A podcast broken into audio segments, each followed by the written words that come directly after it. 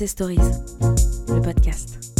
Au nom de l'association HEC Alumni et, de toute l'équipe de l'association qui m'aide à organiser ces conférences, je vous remercie d'être là très nombreux. C'est un immense honneur aujourd'hui de recevoir euh, M. Coppens dans le cadre de nos conférences de l'ERH.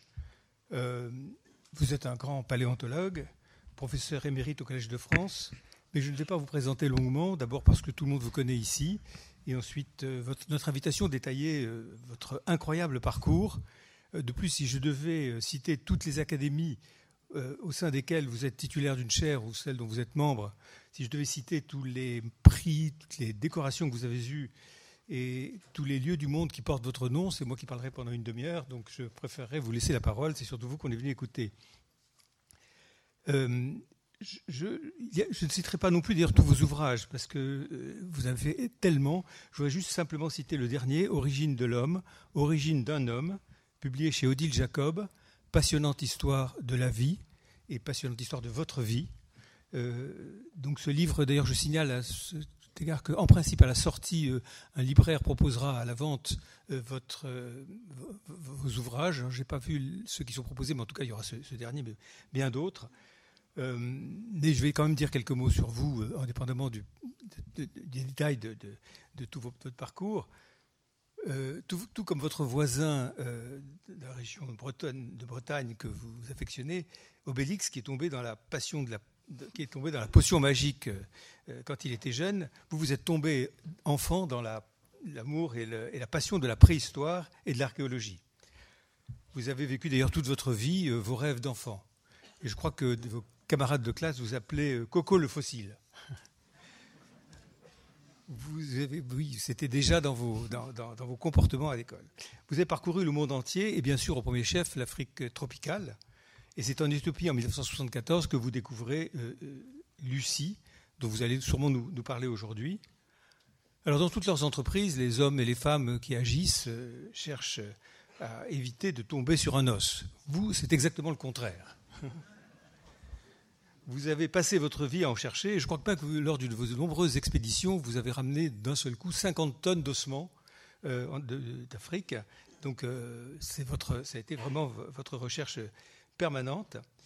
Euh, Lucie, quelle aventure? Ce squelette, enfin ces ossements que vous avez trouvés épars et que vous avez rassemblés en découvrant qu'ils étaient finalement une seule, et même personne, enfin une seule même être, et qui vous a permis de reconstituer ce pré-humain, cet pré-humain, qui fait de nous une grande famille, euh, y compris nous tous ensemble ici, euh, même si c'était il y a 3,2 milliards d'années, euh, nous en sommes tous issus quelque part, et cette héroïne qui a fait tellement parler d'elle, tellement rêver, et je sais que vous recusez le terme de dire que c'est notre grand-mère à tous, mais c'est quand même une, un symbole de, de nos origines.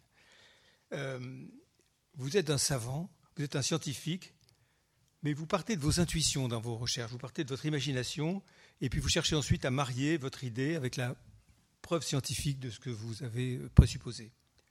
Vous êtes un grand humaniste, et cela s'est toujours ressenti par tous, ce qui explique que euh, dans les situations parfois les plus hasardeuses dans lesquelles vous avez été confronté en Afrique, notamment, mais pas que, vous avez toujours été respecté, vous avez toujours été, euh, vous avez toujours pu vous sortir des situations les plus, les plus scabreuses, et, cela, ça venait de, ce qui émanait de, en termes d'humanisme de votre, de votre personnalité. Votre compréhension de ce lointain passé euh, va nous aider évidemment à comprendre le présent, et votre échelle de temps qui est infiniment différente de la nôtre, puisque nous, sommes toujours dans l'immédiateté, euh, va nous amener à relativiser toutes nos angoisses, nos peurs, dans un monde qui change très très vite. D'ailleurs, il change depuis 14 milliards d'années. Et la vie, finalement, s'y est toujours adaptée.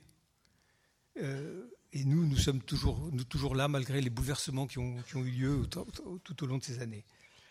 C'est le réchauffement climatique, dites-vous, qui a permis à l'homme d'émerger. Le réchauffement climatique que nous vivons aujourd'hui, euh, en ce XXIe siècle, qui est une réalité, amènera sûrement des bouleversements. Peut-être qu'au euh, centième siècle, au 200e siècle, ou encore plus tard, l'homme sera euh, palmé pour s'adapter à la montée des océans, qui sait. Alors, je ne peux pas dire on verra, parce qu'on ne verra pas, mais on peut le supposer. En tout cas, merci ce soir, Monsieur Coppens, de nous raconter l'homme. Vous êtes un extraordinaire conteur. Ça, c'est tout le monde le sait, vous êtes un extraordinaire conteur, c'est ça émane de tous les commentaires que l'on entend. Et, et, donc nous sommes absolument enchantés d'écouter vos histoires. Merci beaucoup. Je vais vous laisser parler, on prendra la parole après. Monsieur, Tardieu, merci, merci vivement. J'ai euh, bu, vos paroles, ça m'a beaucoup plu. Merci. Euh, J'aime bien commencer comme les, Anglais par le beginning joke, vous savez, la, la, plaisanterie pour commencer. En général, je ne la prévois pas, mais là, elle m'est offerte. En effet, quand j'étais enfant, les, copains, les copains m'appelaient Coco à cause de copains et de fossiles parce que j'étais déjà très passionné de fossiles. Alors ensuite, je suis parti, enfin longtemps après, je suis parti au Tchad, je suis parti en Afrique noire. Et au Tchad, les Africains, mes collaborateurs africains dans, le désert, m'appelaient Ariel. Ariel. Ariel, c'est un joli nom, mais j'étais un peu inquiet parce qu'en général, quand ils attrapent un, travers, un tic, quelque chose, ils en font un surnom, puis après le surnom vous, colle à la peau, puis vous ne pouvez plus vous en séparer. Alors je n'ai pas osé les affronter tout de suite en leur demandant pourquoi ils m'appelaient Ariel. D'autant plus que Ariel, c'est le nom d'une gazelle. Alors franchement, j'avais beau me regarder dans mes rétroviseurs de Land Rover, je trouvais que c'était pas du premier degré, quoi. Et en fait, on m'appelait Ariel, et ça a été très agréable de m'en rendre compte, parce que je fouillais souvent torse nu. Et comme j'étais torse nu, j'étais tout bronzé dans le dos et tout blanc sur la poitrine. Et la gazelle d'Ama, qu'on appelle la gazelle d'Abiche Robert, elle est toute brune sur le dos et toute blanche sur le ventre. Donc c'était sympathique. Enfin, mais il y en a d'autres. Euh, un jour au musée de l'homme, cette fois-là j'étais sous-directeur, puis après j'étais directeur au musée de l'homme, et une jeune femme qui était dans mon laboratoire et qui euh, voulait des missions vient au secrétariat, à mon secrétariat, et, dit à ma secrétaire euh, je, voudrais faire une expédition, une mission, mais il faut des sous et il faut donc que je demande à Dogri. Et ma secrétaire, évidemment, s'est précipitée en disant Vous savez comment on vous appelle? Dogri. Alors, Dogri, vous savez, c'est Silverbach, c'est le nom qu'on donne aux vieux mâles gorilles dominants.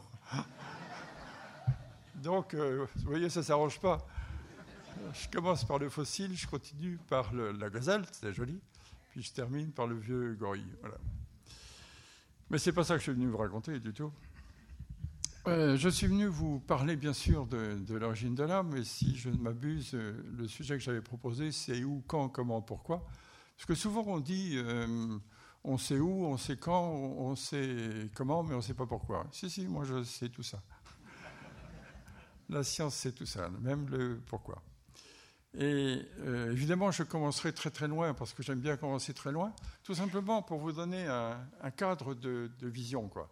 Au lieu de plonger tout droit sur l'homme, on va en parler bien sûr en détail, mais je, préfère prendre une, grande ampleur, la plus grande dimension possible pour cerner les, choses beaucoup mieux et finalement rendre plus relative euh, l'histoire de l'ancienneté de l'histoire de l'homme, l'ancienneté de l'histoire de l'homme. Autrement dit, on va démarrer avec la, la perception de l'univers. Alors, l'origine de l'univers, on ne la connaît pas. Et j'aime beaucoup la science qui, dans ce cas-là, dit c'est une question ouverte. Ça, vous êtes tranquille. Ça veut dire quand même que vous avez l'esprit suffisamment large pour comprendre que c'est une vraie question. Dieu, c'est pareil. Hein. Demandez à un scientifique est-ce que, vous êtes croyant, est-ce que, vous pensez de Dieu, c'est une question ouverte. Donc on est tranquille. Et, et quand euh, on demande en effet aux astrophysiciens ou aux astronomes l'origine de l'univers, ils disent euh, bah, au-delà d'un certain point, c'est opaque. Donc là, c'est tranquille aussi. C'est opaque. On ne sait pas encore, mais peut-être qu'on saura après tout. Mais en tout cas, la première perception de l'univers, ça c'est intéressant la première perception de l'univers, c'est 14 milliards d'années, en gros. 14 milliards. J'ai rencontré l'Américain qui a fait les mesures, et il m'a dit, tu sais, euh, première mesure, j'ai eu 13,5, deuxième mesure, j'ai eu 13,9, alors j'ai dit 13,7, mais c'est amusant parce que quand on n'a pas cette perception scientifique de, la relativité des datations absolues, relativité des datations absolues, on dit 13,7. L'univers a 13,7 milliards d'années. Non, non, non. Il a en gros 14 milliards d'années, et 14 milliards d'années, ce n'est pas l'origine, donc c'est la première perception de l'univers. C'est quand même assez extraordinaire. Hein. et à partir de ce moment-là, alors il faut dire quand même que nous, on regarde la, chose euh, une fois qu'elle est passée, c'est-à-dire qu'on a une, certaine impression d'une certaine organisation, mais apparemment les, choses se sont faites sans déterminisme. Toujours est-il qu'au bout du compte, ça ressemble quand même à une construction. Et dès le départ, cette, histoire euh, dans l'espace de, de l'univers euh, se construit dans un sens, dans un sens. Et si c'est dans un sens, ça a du sens, dans un sens de la complication, de la complication et de l'organisation. C'est de plus en plus compliqué et de mieux en mieux organisé. La preuve, vous voyez au bout de l'histoire ce que ça donne. Euh, donc nous voilà dans l'espace et vers moins de 5 milliards d'années, vous voyez on a fait un grand pas là, 14, 5. 4 milliards 600 millions d'années. Là, c'est un petit peu plus précis et il semble que ce soit une précision acceptable. 4 milliards 600 millions d'années. Eh bien, le, Soleil, qui est une étoile, se forme. Et autour de lui, comme autour de toutes les étoiles, se forment aussi des, objets. J'aime bien ce, terme des astronomes. Des objets, ce sont des comètes, des planètes, euh, différentes choses qui, circulent dans l'espace euh, agité par la gravitation. Et parmi les planètes, bien sûr, il y a la Terre. Et la Terre euh, euh, s'installe, étant donné sa masse, étant donné les masses du Soleil, à une distance telle que l'eau et les gaz et l'atmosphère peuvent rester autour de la Terre. C'est bien, hein parce que Mars est une planète beaucoup plus petite et plus lointaine du Soleil. Et du coup, vous avez vu les photos de Mars, c'est un peu sec là-dessus. Hein. Il y a peut-être eu de l'eau, mais l'eau, elle est dedans ou elle est partie.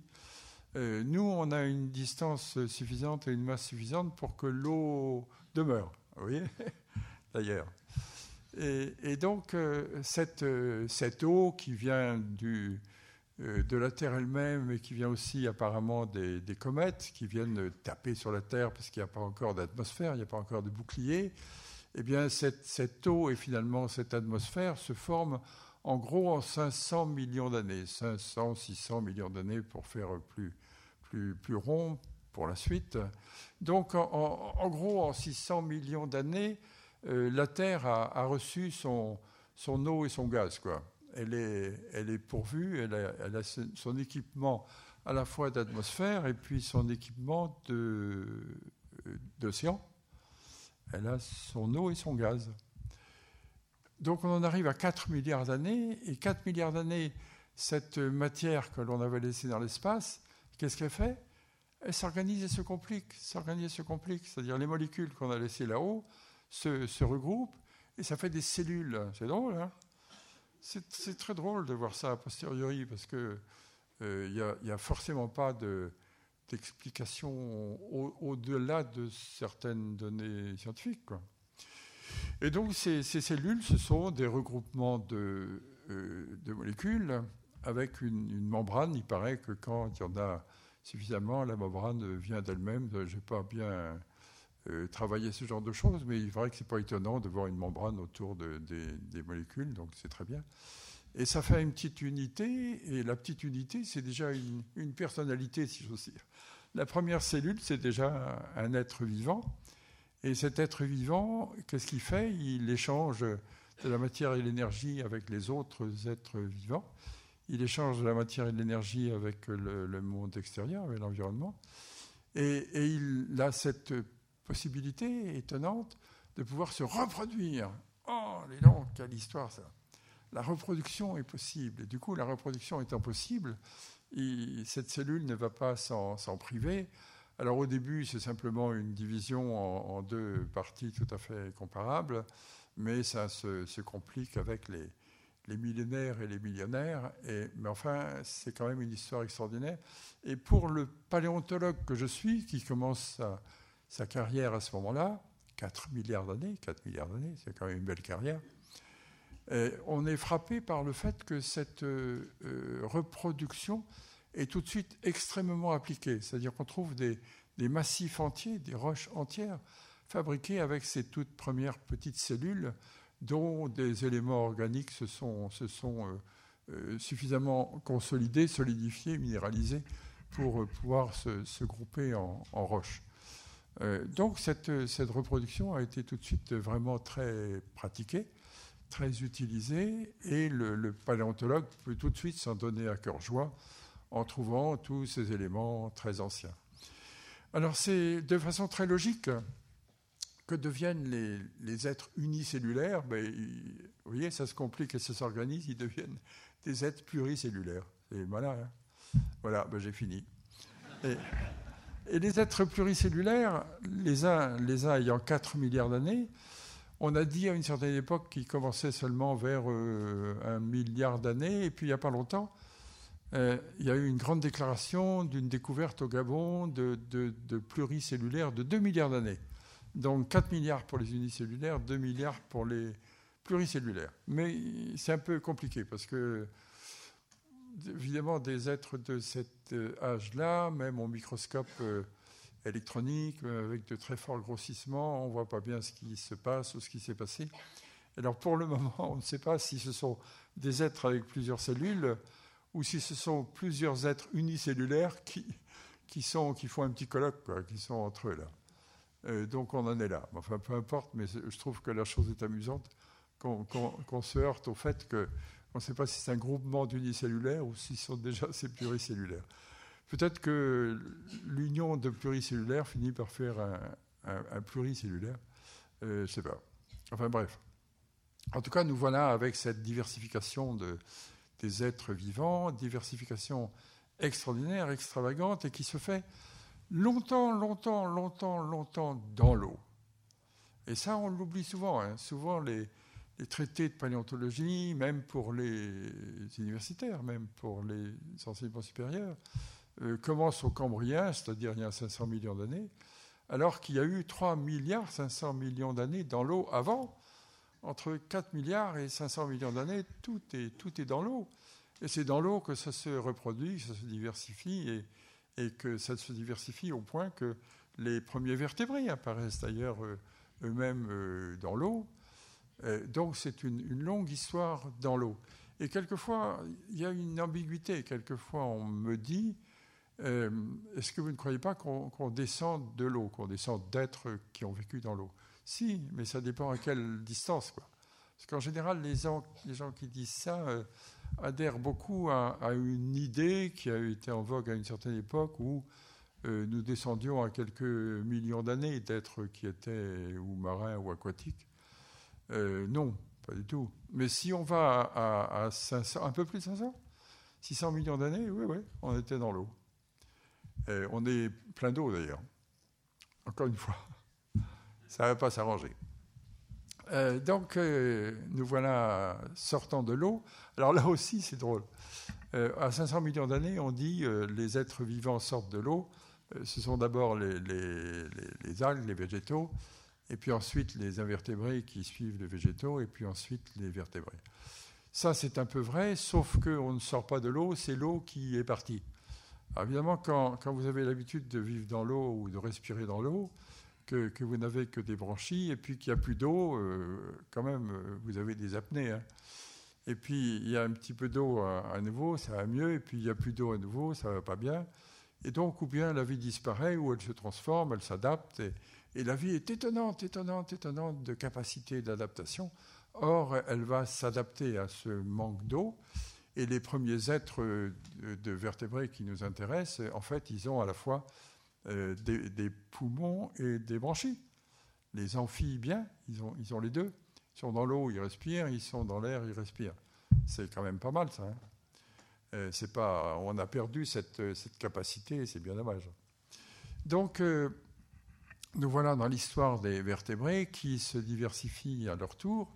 Et la grande histoire de, l'évolution, ce qu'on appelle l'évolution, la grande histoire de, la vie, qui est une histoire étonnante, extravagante, faite de, bricolage euh, insensé. La grande histoire de la vie, c'est ça. L'être vivant n'est vivant que dans un milieu. Euh, nous, dès qu'on on dépasse l'atmosphère, euh, il nous faut des scaphandres, on ne tient plus. Hein. Dès qu'on est au fond de l'eau aujourd'hui, on a besoin aussi d'autres types de, scaphandres. Il nous faut, il nous faut de l'air. Donc l'être vivant, c'est à la fois l'être et son environnement. D'ailleurs, détail qui m'amuse, ça doit être un détail culturel, ça. L'environnement, c'est une, adoption d'un mot anglo-saxon, environment, et, le mot français, c'est milieu. C'est drôle parce que nous, on est en plein dans le milieu et eux, ils sont autour. Euh, c'est sûrement, sûrement euh, culturel, mais je ne sais pas, je n'ai pas approfondi l'histoire, mais c'est drôle. Je leur dis ça souvent, pourquoi vous êtes ça autour? C'est en plein dedans. Enfin, c'est les deux, quoi. En tout cas, euh, l'environnement et, l'être font le, côté vivant, et, ces êtres sont en équilibre dans un milieu. Nous, on est en équilibre aujourd'hui dans cette atmosphère, bien qu'elle se polie, mais je suis persuadé qu'on s'adapte à la pollution d'ailleurs et que quand il n'y en aura plus, on, courra à quatre pattes derrière les voitures pour euh, respirer ces pots d'échappement qui, nous manquent. Non, je caricature, mais pourquoi pas. Et donc, euh, euh, le, milieu va changer, parce que tout change tout le temps. Tout change tout le temps. Tout, tout, tout, tout absolument tout. Le ciel, la terre, l'atmosphère, les êtres, les êtres vivants ou pas, tout change. Donc il ne faut pas être nostalgique, il ne faut pas s'attacher à quoi que ce soit. Ça change. Mais ça sera aussi beau après que, pendant et, avant, donc il n'y a pas de problème. Donc en tout cas, comme tout change, les milieux aussi changent. Les milieux changent pour des raisons variées, souvent pour des raisons astronomiques d'ailleurs. Ça vient, ça vient du dessus. Et comme les milieux changent, ben, les êtres qui sont dedans sont plus adaptés. Comme ils sont adaptés, euh, ils, sont, ils sont plus adaptés, ils sont déséquilibrés. Et comme ils sont déséquilibrés et qu'il y a cette espèce d'obsession de, la vie pour survivre, cette espèce d'obsession à survivre, obsession à survivre, l'espèce fait tout ce qu'elle peut euh, pour, euh, pour survivre. C'est pour ça qu'il y a tellement de pollen dans, une fleur, c'est pour ça qu'il y a tellement de, cerises dans un arbre, euh, etc. Et, et donc cette, cette survie-là, elle va fonctionner dans la mesure où euh, les êtres en question vont avoir le, potentiel, le pouvoir de s'adapter. Et l'adaptation, c'est un vrai bricolage. Hein.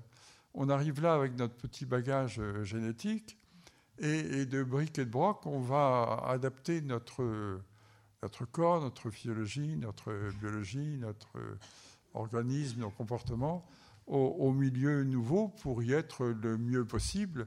Et encore une fois, le paléontologue que je suis euh, voit ça a posteriori, donc ça ressemble à quelque chose de construit. Et en fait, sur, sur le moment, c'est tout à fait aléatoire. Les, les, les, gens qui sont le nez sur le microscope, les généticiens, euh, disent ça, hein, disent euh, les mutations, c'est tout à fait aléatoire, mais Darwin et d'autres ont, parlé de sélection naturelle, c'est tout à fait le vrai mot.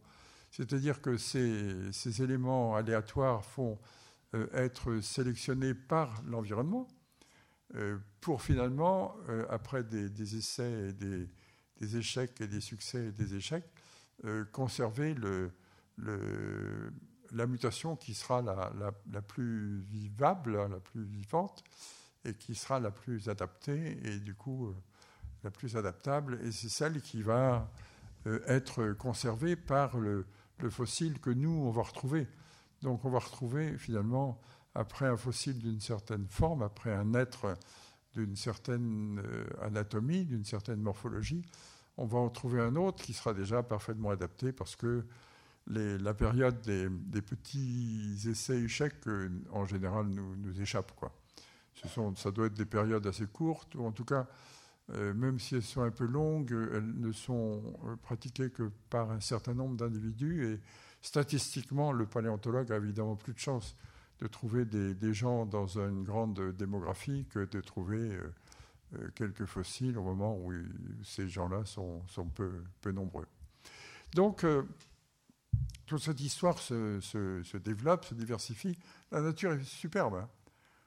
Quand on, voit les naturalistes au, travail, c'est un, un, bonheur. Circuler, si vous pouvez, entre les, les laboratoires du Muséum national d'histoire naturelle. Euh, chacun des chercheurs là est passionné par, euh, par sa, petite, euh, sa petite histoire, son petit groupe ou son grand groupe d'ailleurs. Et c'est un, un, bonheur de, de, les écouter et de voir la, la diversité dans chacun des groupes, des groupes en question. J'ai préfacé il n'y a pas longtemps l'ouvrage d'une jeune, euh, jeune femme qui est au Muséum d'histoire naturelle sur les lézards. Eh il y a 21 espèces de lézards rien qu'en rien qu'en France, avec des comportements incroyables, des, changements de couleur extraordinaires. Euh, il y en a d'ailleurs qui pondent des œufs, il y en a qui sont même vivipares, enfin c'est inimaginable. Donc, même ce petit monde des lézards, je ne vous parle que de celui-là, parce que je l'ai vu il n'y a pas longtemps de près, euh, est, incroyable. Donc voilà, grande diversité, grande créativité de la nature, euh, tout en étant coincé. Je veux dire que c'est comme dans, le, dans l'espace. Dans l'espace, il y a eu cette, euh, ce, changement permanent, perpétuel, et ce changement qui va vers des, choses de, mieux en mieux organisées mais de plus en plus compliqué, eh bien, dans, la, dans la vie, dans l'histoire euh, naturelle, dans l'histoire de la vie, euh, les, les, êtres vivants sont de plus en plus diversifiés, mais de plus en plus contrôlés par leur génétique. Un, homme et une femme, ça ne fera jamais un petit éléphant, quoi, euh, pour le moment. Et, donc, il y a, un, certain contrôle. C'est amusant, parce que c'est à chaque fois ça. Il y a, a une, organisation, mais elle est, gênée par la multiplication. Et puis, il y a une diversification, mais elle est gênée par, euh, l'hérédité. Enfin, si gênée, si je puis dire, ou bien euh, contrôlée, ou bien euh, orientée. En tout cas, c'est,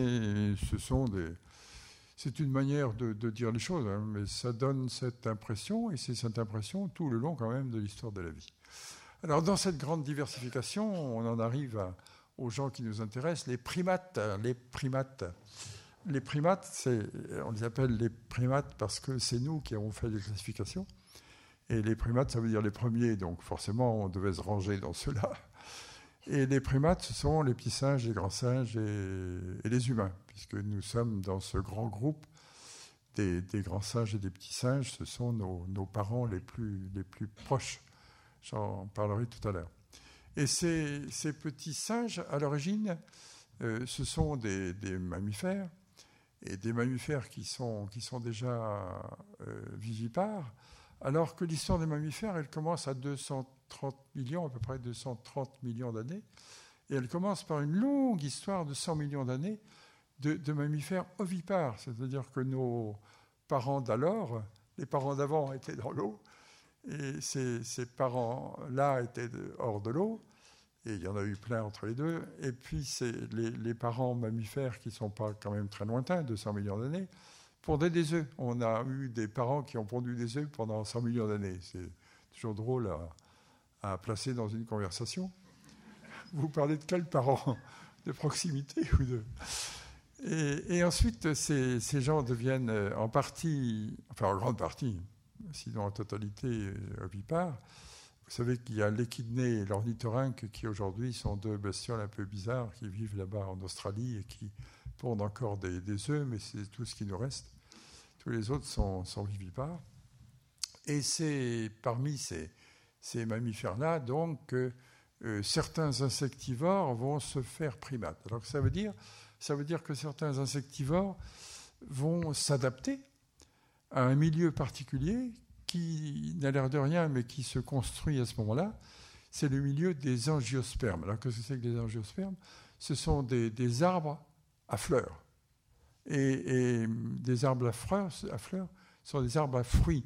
Alors, on n'imagine pas, hein, quand on s'attaque à la paléontologie, il faut s'attaquer d'abord aux cartes de la Terre, aux cartes des continents, aux cartes des océans, et puis aussi à, toute cette évolution. Or, les fleurs, pour nous, les fleurs, c'est normal, c'est général, il y en a partout. Et donc, on pense qu'il y a des fleurs depuis les premiers végétaux. Pas du tout. Les premières fleurs, c'est à ce moment-là. Et les premières fleurs, c'est autour d'une centaine de, millions d'années seulement. Et les premières fleurs, les fleurs, ça fait des fruits. Et il se trouve que ces insectivores-là vont s'adapter d'abord à, à, la, à grimpette, à grimper dans les arbres, puisqu'il y avait des arbres et puis aller cueillir les, non pas les fleurs, peut-être hein, pour certains, il y a des poètes sûrement parmi les petits singes, mais en tout cas manger les fruits, et, ils continuent aujourd'hui à encore manger les fruits. Donc finalement, nous sommes descendants d'insectivores à court terme, euh, et, d'insectivores qui se sont adaptés à, l'arboricolisme d'une part, et puis à la consommation de, fruits d'autre part. Je trouve ça très joli, moi, finalement, d'avoir des, grands-parents qui euh, sont devenus ce que nous sommes euh, parce qu'ils se sont mis à manger des fruits et à grimper aux arbres. Et, souvent, moi je dis ça souvent aux, enfants aussi, on porte tout sur soi. C'est-à-dire que par exemple, on, pince là, on, pince bien cet objet, mais la, pincer, l'opposabilité du, pouce et puis des autres doigts, qui étaient d'ailleurs aussi existants au pied, euh, au départ, c'est pour saisir les, branches euh, auxquelles on, grimpe. Euh, ça ne paraît pas, mais c'est ainsi. quant au petit os que l'on a ici, qui n'a l'air de rien, il, donne plus d'empattement à la, ceinture, cette ceinture-là. On en a deux ceintures. Et, cette, ceinture et, ce petit os qui élargit, encore une fois, les possibilités des, membres supérieurs, c'est fait pour mieux saisir non pas le, voisin, la voisine, le papa, la maman, c'est quoi, euh, le conjoint, euh, mais c'est pour saisir l'arbre auquel on grimpe. Quand même, hein, c'est un peu bizarre. D'autre part, euh, regardez bien, normalement vous avez des ongles. Parce que si vous avez des griffes, venez me voir, ça m'intéresse. normalement, ce sont des ongles, et on a des ongles aussi pour cette raison, paraît-il. Il semble que le passage des, griffes aux ongles soient apparues à ce moment-là parce que c'était plus facile de, grimper avec des, ongles que de grimper avec des, griffes. Enfin, voilà. C'est-à-dire qu'on peut se regarder soi-même et se dire mince, euh, depuis 50 millions d'années, euh, j'ai ça pour mieux grimper aux arbres. Moi, je ne grimpe plus. Hein. je marche même très mal, alors euh, vraiment, je ne grimpe plus. Mais enfin, il y a 50 millions d'années, j'étais, enfin, mes grands-parents étaient sûrement plus agiles. Et ces, primates ont donc ces adaptations tout à fait écrites dans leur, dans leur euh, squelette, puisque en général ce ne sont que les squelettes et les dents que l'on retrouve. Et cette, cette écriture, eh bien, c'est à nous de, la lire. C'est très intéressant, parce que c'est ce qu'on appelle la mécanique du vivant, ou la biomécanique.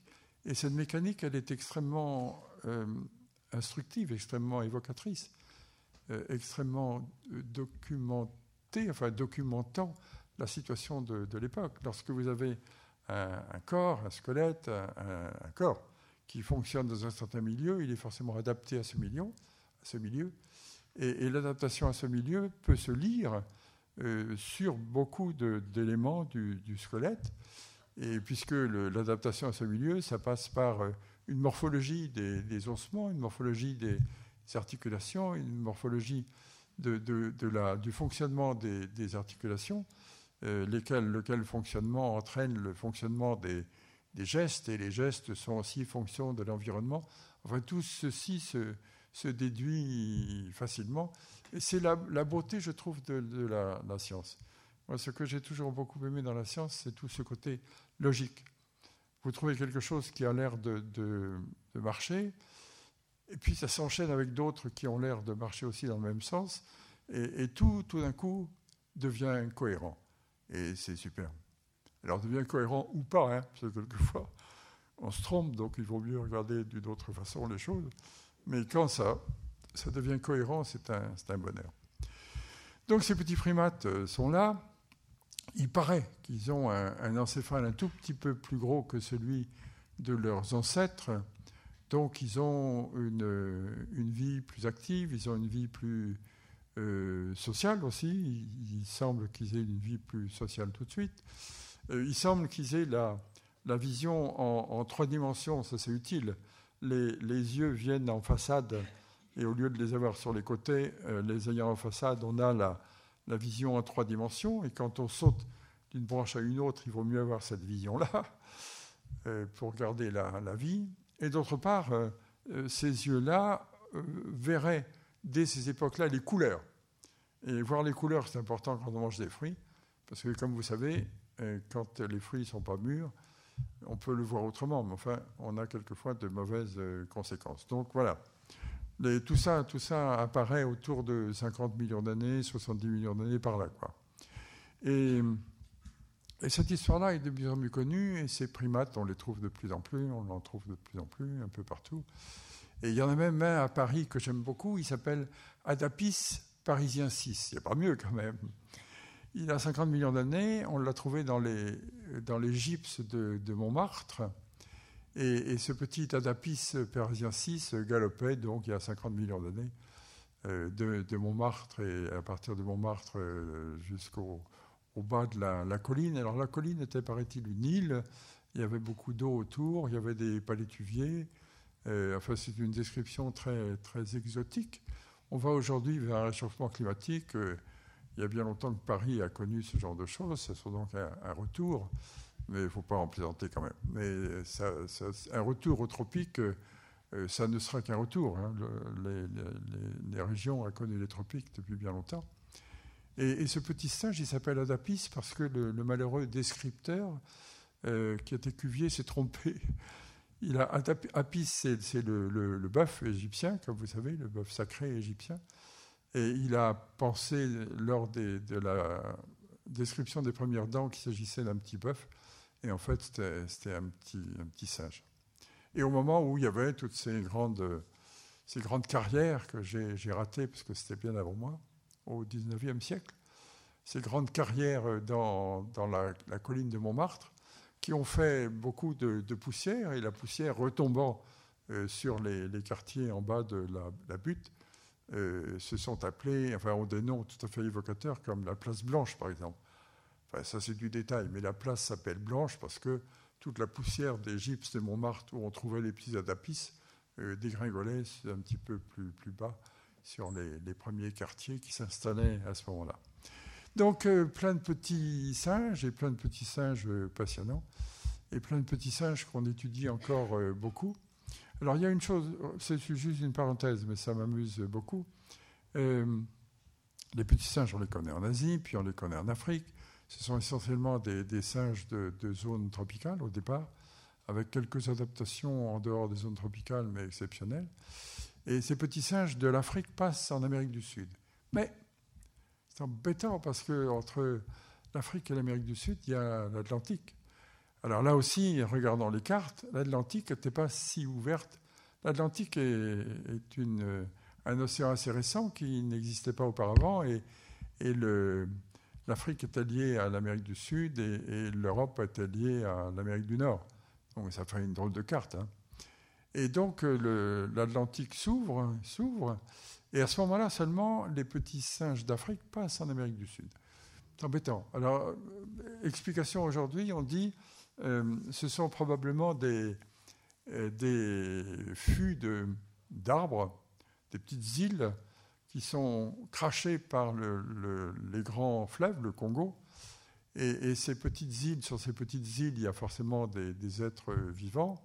Et poussés par les alizés, en quelques semaines, ils se retrouvent de, l'autre côté, sur les côtes euh, du Brésil ou de l'Argentine, et puis là, euh, bien sûr, ils débarquent, et finalement, ils peuplent ces, régions-là. C'est possible. Enfin, nos petits singes, nos petits cousins euh, naviguant sur l'Atlantique sur des bouts de bois flottants, c'est un peu bizarre. Hein.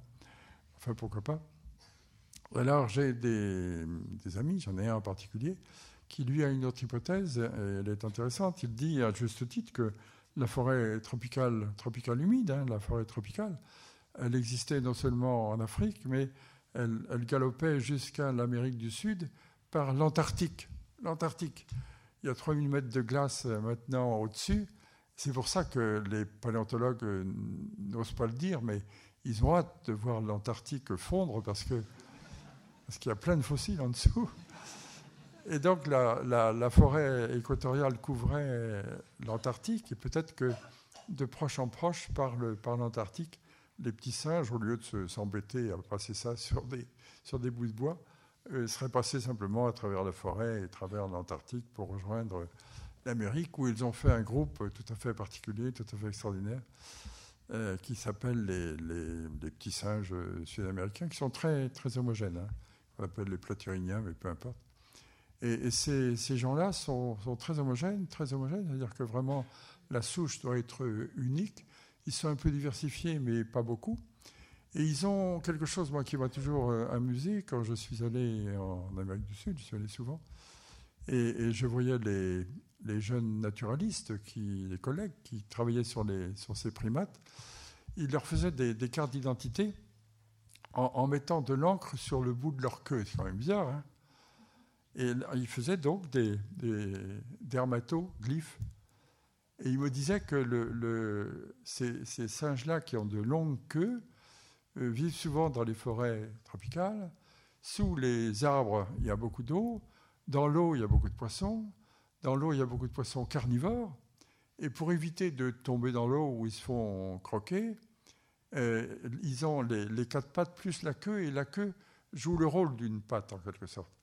Autrement dit, quand nous, euh, dans, la police, euh, on se fait un, petit coup, on ne le faisait plus, mais on le refait, je crois, quelquefois, un petit coup d'encre pour montrer son, empreinte digitale et montrer comme elle est caractéristique, ben là, c'est le bout de la queue, le bout de la queue de ces petits singes qu'on encre et dont on, prend l'empreinte digitale parce qu'elle est à la fois caractéristique des espèces et en même temps apparemment caractéristique des individus.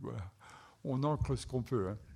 Mais c'est amusant quand même. Ça veut dire que c'est aussi sensible dans le, dans le toucher, dans, le côté tactile, que, que, le sont les extrémités de nos propres doigts. Je reviens aux primates. Les primates évoluent, se développent, se diversifient comme les autres. Et on arrive à 10 millions d'années. Et à 10 millions d'années, qu'est-ce qu'on rencontre? Les ancêtres communs des chimpanzés et des hommes. Voilà. Ça ne plaît pas à tout le monde, c'est embêtant. Alors 10 millions d'années, c'est suffisamment loin pour qu'on puisse l'admettre. Euh, 10 millions d'années, on a donc des grands-parents communs avec les chimpanzés. C'est, ça n'a aucune importance, euh, mais ça, ça gêne encore quelques personnes, dont ma propre grand-mère, que je cite chaque fois, et qui me disait, si toi tu descends du singe, moi sûrement pas. Figurez-vous que je, me radote, quoi, forcément. Je suis invité il n'y a pas longtemps en Suède, l'Académie royale des sciences de Suède. Le roi était au premier rang, ce qui m'était très agréable, évidemment. Euh, je, descends de, de, scène. Euh, le roi est arrivé en, cours de conférence. Je salue bien sûr Sa Majesté. Et, et il me dit Votre conférence était formidable, on fait quelque chose de gentil. Quoi. Puis il me dit Et puis c'était très agréable d'entendre Your famous grandmother.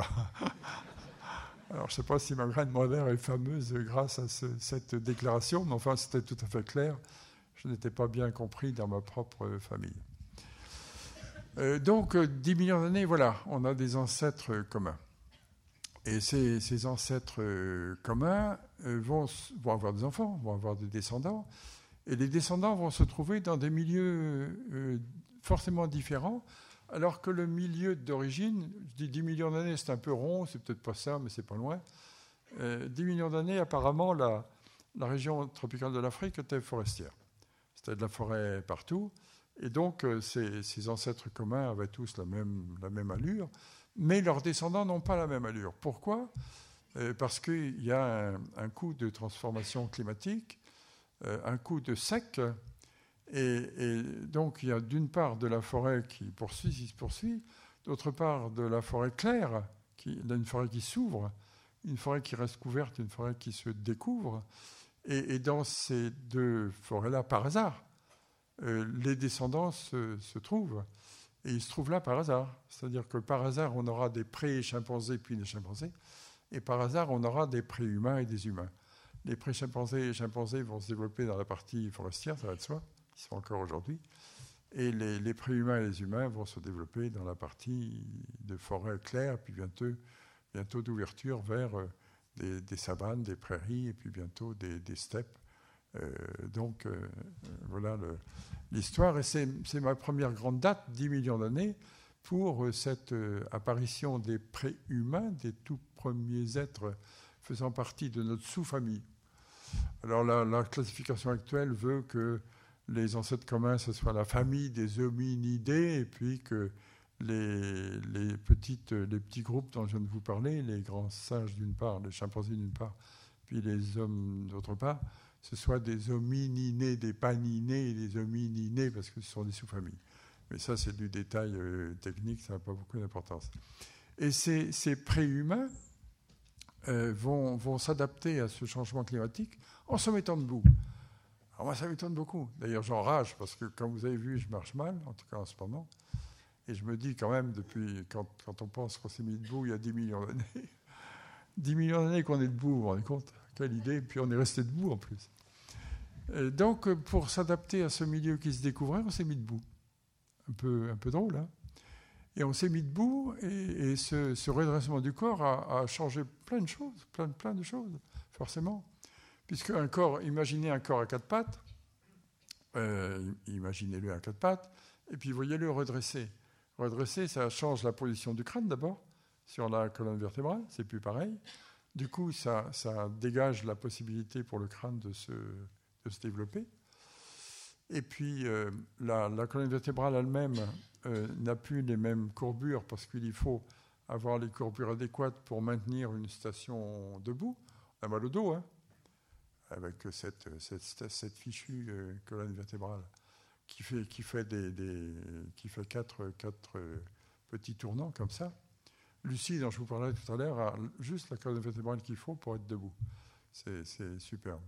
Peut-être un petit peu étiré, mais quand même, c'est pas mal. Euh, le bassin, bah, le bassin, le, bassin d'un quadrupède, qu'est-ce qu'il fait? Il, travaille dans la, dans la locomotion et il travaille dans la parturition, dans l'accouchement mais il ne travaille pas du tout dans le, dans le support, dans le port des organes.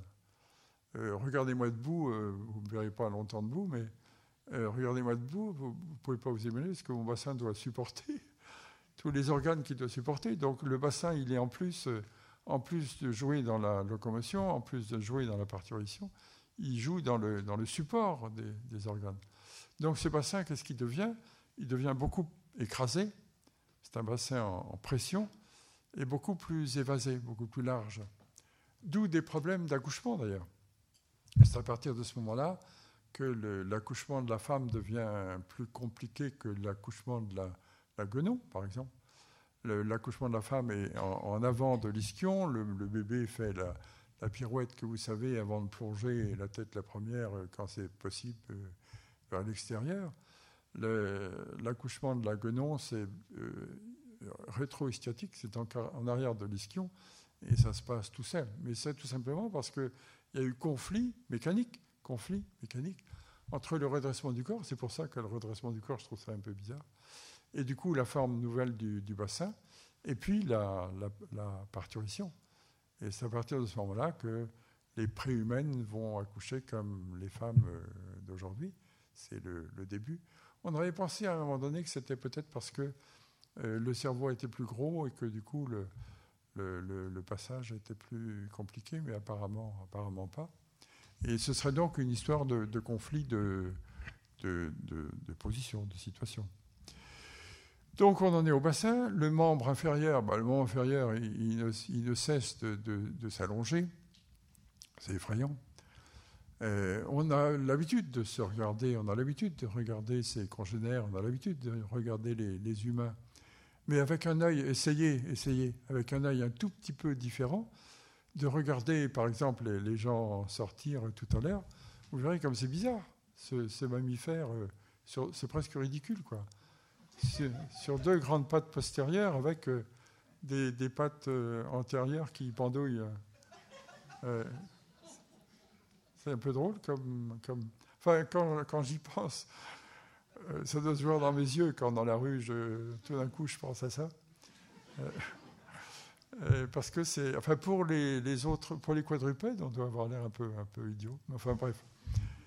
Euh, et en effet, les, membres supérieurs euh, raccourcissent, ils, pendent comme ça, et puis les membres inférieurs euh, s'allongent et ne cessent de, s'allonger pour des questions, encore une fois, d'adaptation à la bipédie.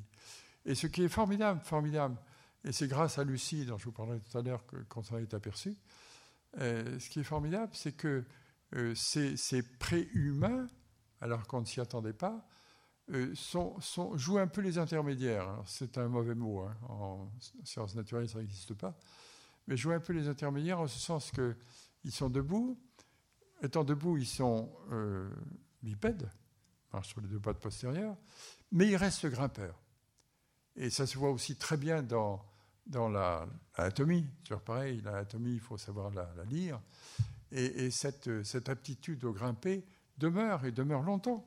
Et c'est grâce à Lucie qu'on s'en est aperçu, et grâce aux membres supérieurs de Lucie en particulier, qui a des, articulations ici qui sont à la fois du, euh, de, l'épaule, du coude et du poignet qui sont très, très costauds, très, très fortes, très puissantes, alors que chez nous, elles ne sont pas autant.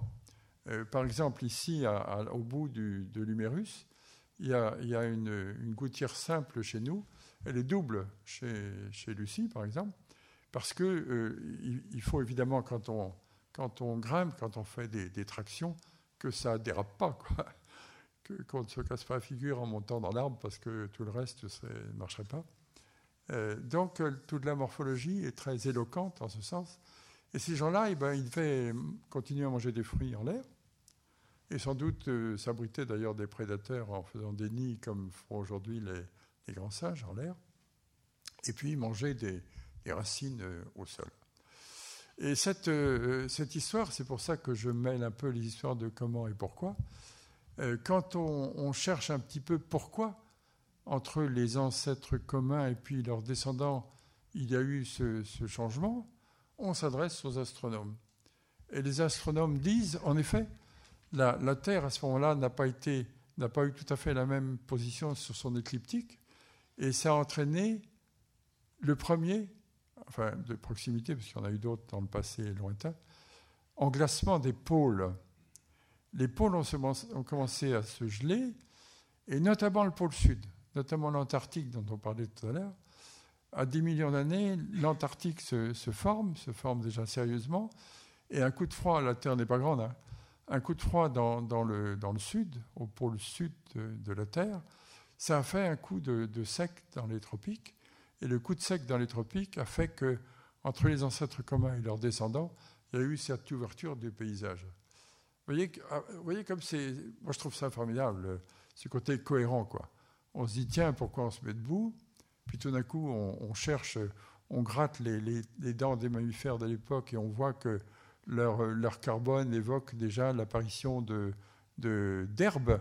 Donc il y, a des, il y, a des, régions, il y a des zones très découvertes avec des prairies.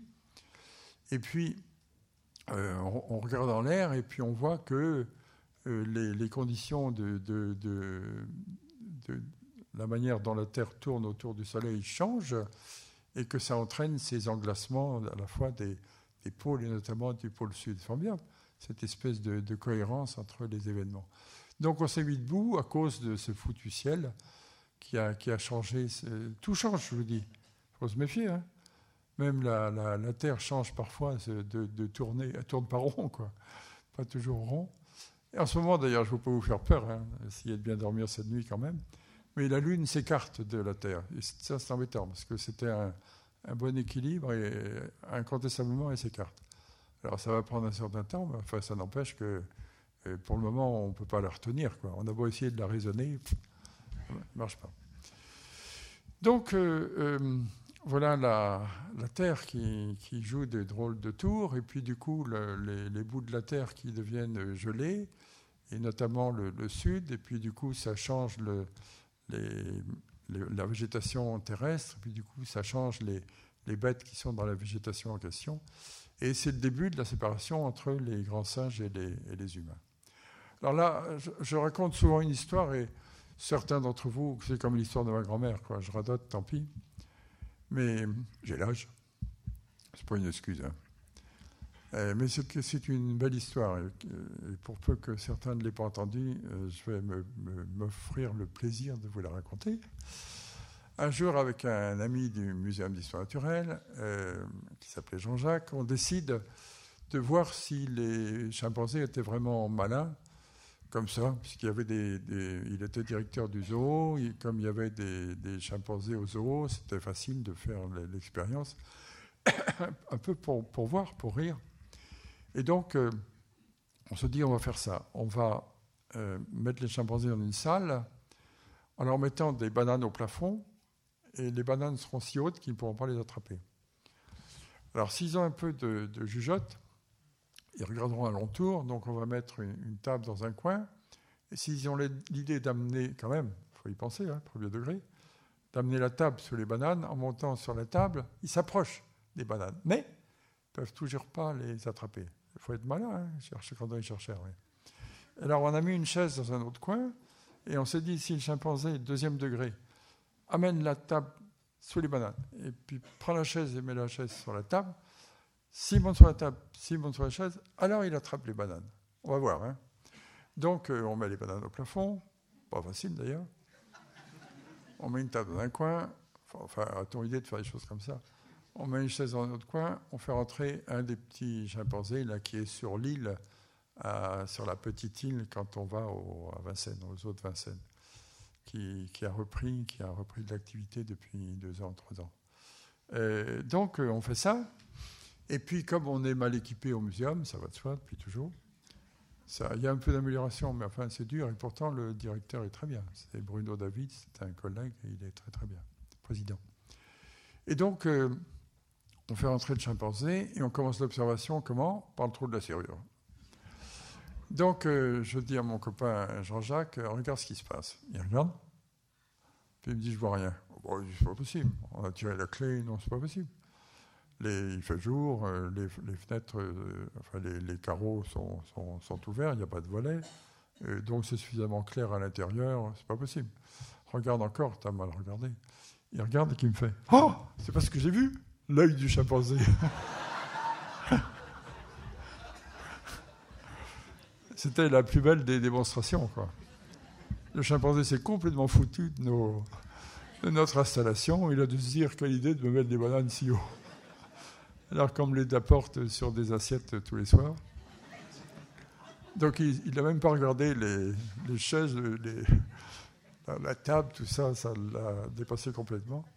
Et alors le copain en question m'a dit, écoute, moi j'étais pris en flagrant degré de voyeurisme, je m'en vais je veux plus regarder ce type-là dans les yeux. tu te débrouilles avec lui. Donc c'est moi qui ai ramené le chimpanzé dans sa, dans sa cage, en m'excusant beaucoup. enfin, avouez que c'est formidable. C'est formidable et c'est une belle euh, claque. Mais c'est, en tout cas, c'est une belle démonstration aussi du fait que les chimpanzés sont incontestablement nos cousins, forcément, pour être aussi malins. Donc on reprend l'histoire, chimpanzés, on les laisse dans leurs petites aventures. J'ai plein d'histoires de chimpanzés, vous ne pouvez pas vous imaginer. J'en ai eu un quand j'étais en Côte d'Ivoire.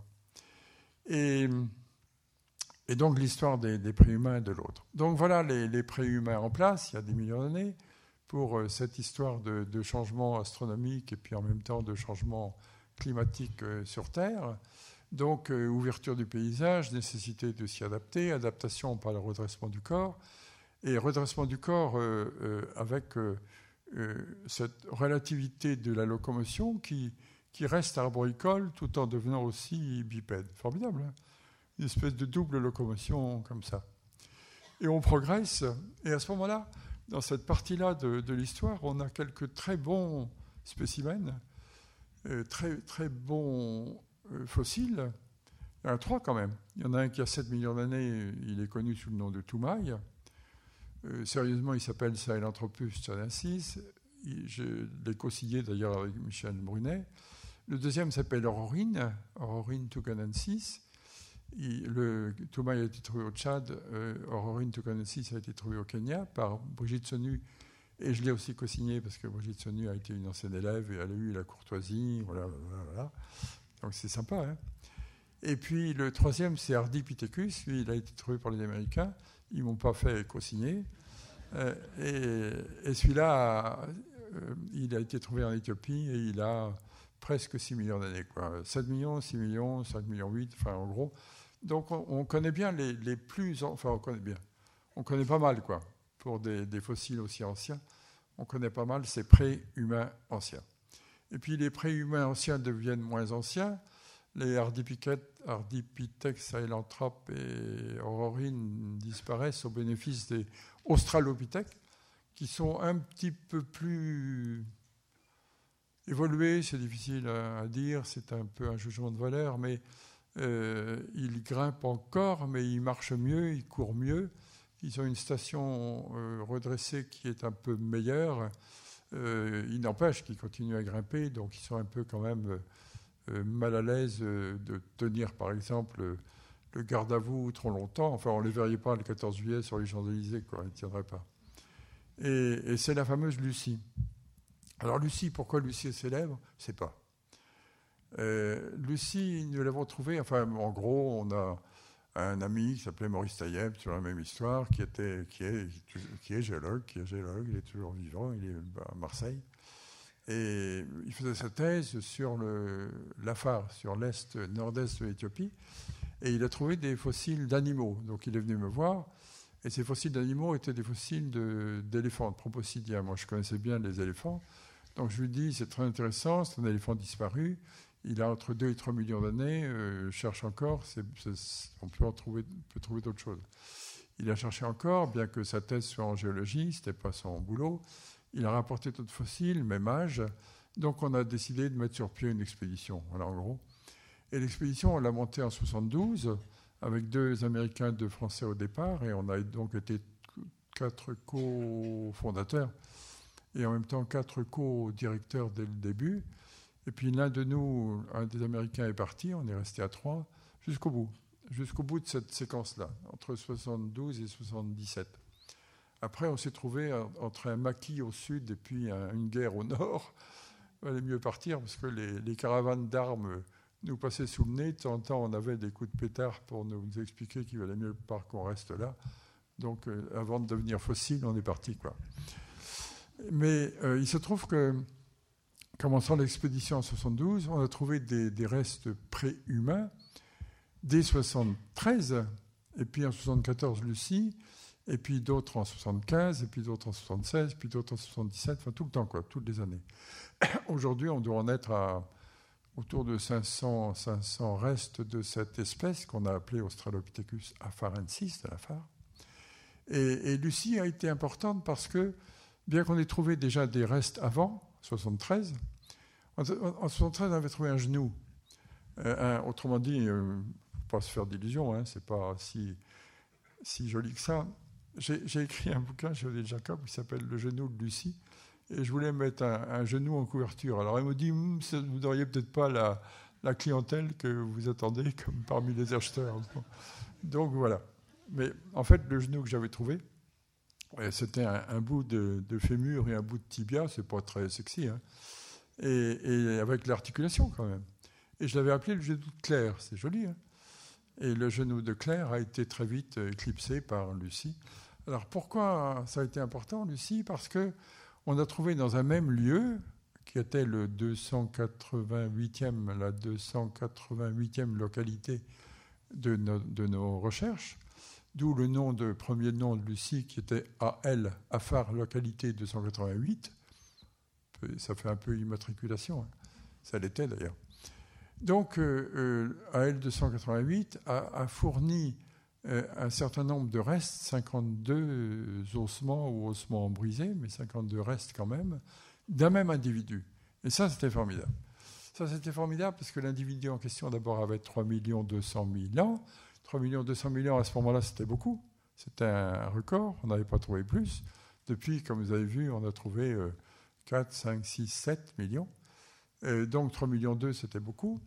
Et ensuite, le fait de trouver 52 ossements, comme beaucoup d'ossements sont, sont pairs, quand on avait un, numérus gauche, on pouvait faire un numérus droit, on pouvait faire le numérus gauche et, inversement. Quand on avait le fémur gauche, on pouvait faire le fémur droit. Et, donc, euh, les 52 morceaux nous ont permis de dessiner la silhouette. Voilà l'histoire.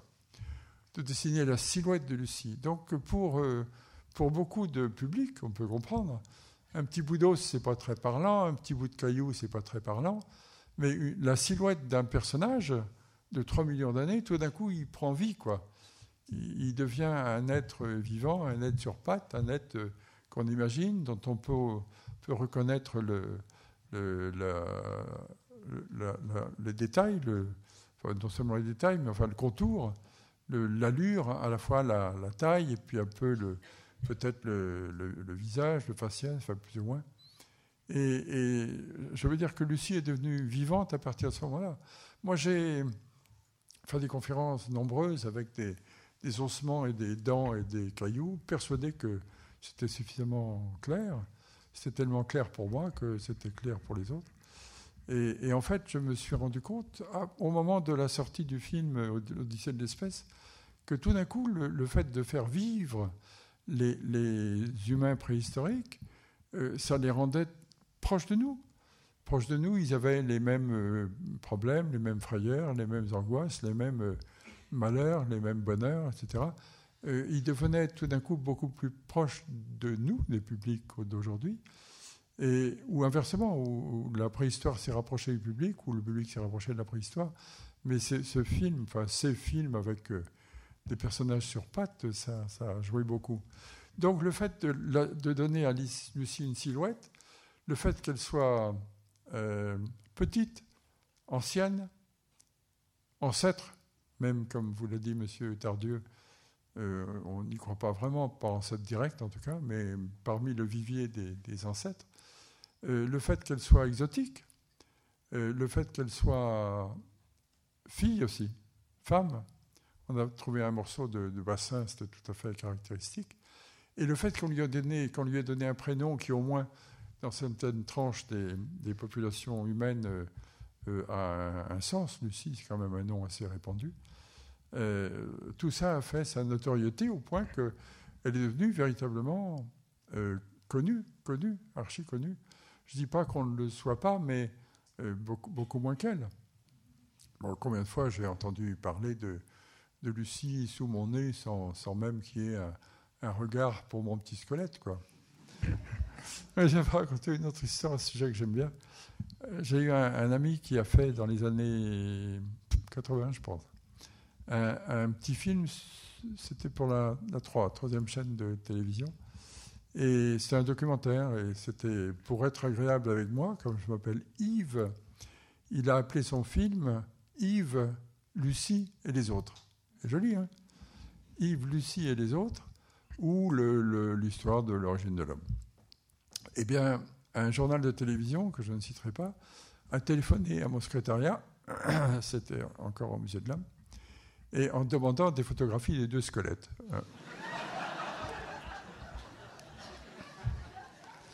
Et ma secrétaire euh, gentille, euh, nous nous voyons toujours. Euh, elle est en retraite depuis longtemps, mais nous nous voyons toujours et elle m'aide toujours, toujours de temps en temps. A répondu gentiment écoutez, on va vous envoyer la photographie de l'un des deux.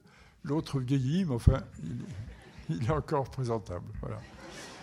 Alors évidemment, depuis, ça a changé, mais. C'est pour vous dire que la notoriété, ben, c'est jamais gagné. Hein. Et, en l'occurrence, Lucie vole vers d'autres euh, d'autres euh, cieux, c'est le cas de dire, puisque Lucie, ça venait de Lucy in the Sky with Diamonds, c'est-à-dire la, chanson des Beatles, que je vous propose. Non, non, non.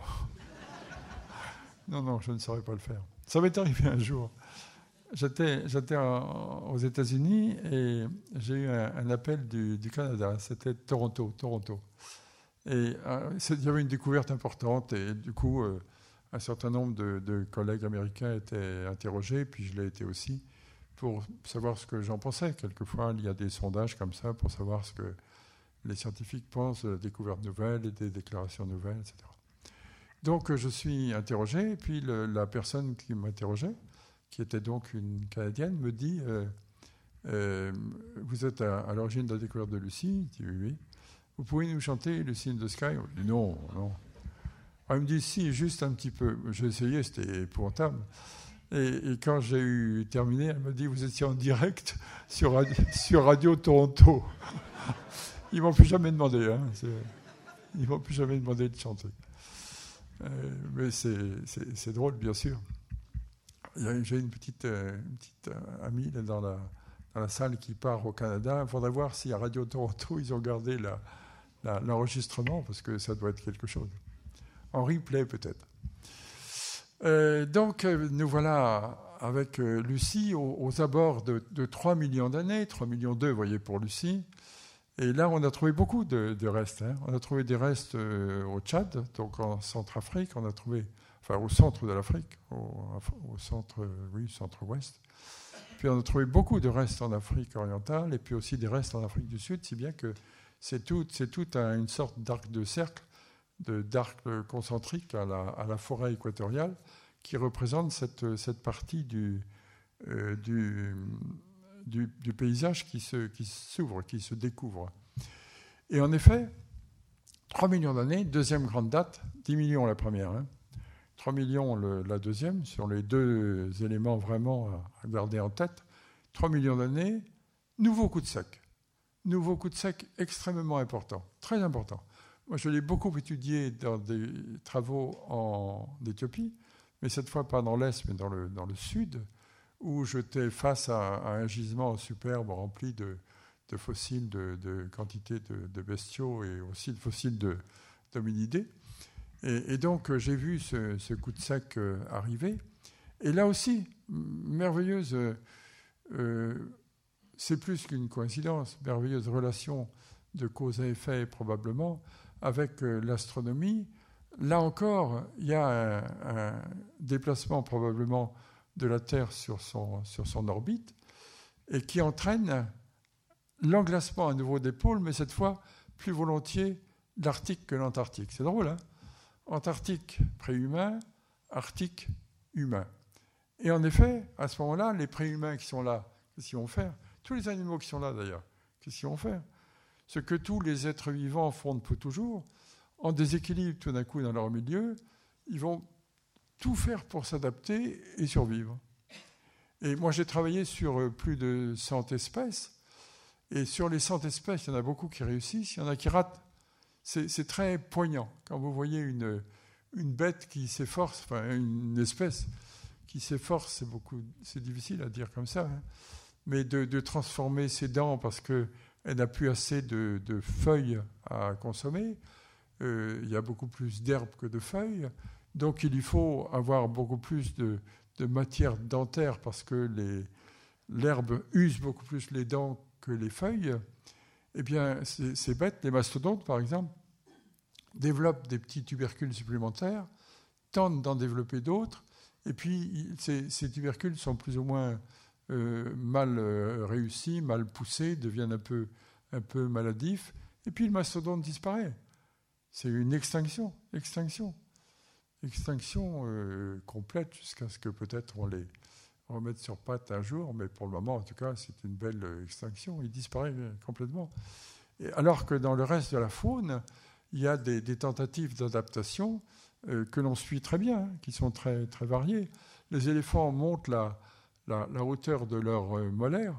On, suit presque la, datation par la, hauteur de la molaire. Les, chevaux font pareil. les, rhinocéros font pareil, euh, les cochons font pareil, les chevaux en plus, euh, au lieu de courir sur trois doigts, sont des hyparions, se mettent à courir sur un doigt, sont les écus, les vrais chevaux, et on court plus vite sur un doigt que sur trois. c'est ce qu'on dit, hein. moi j'ai pas essayé, mais euh, il paraît.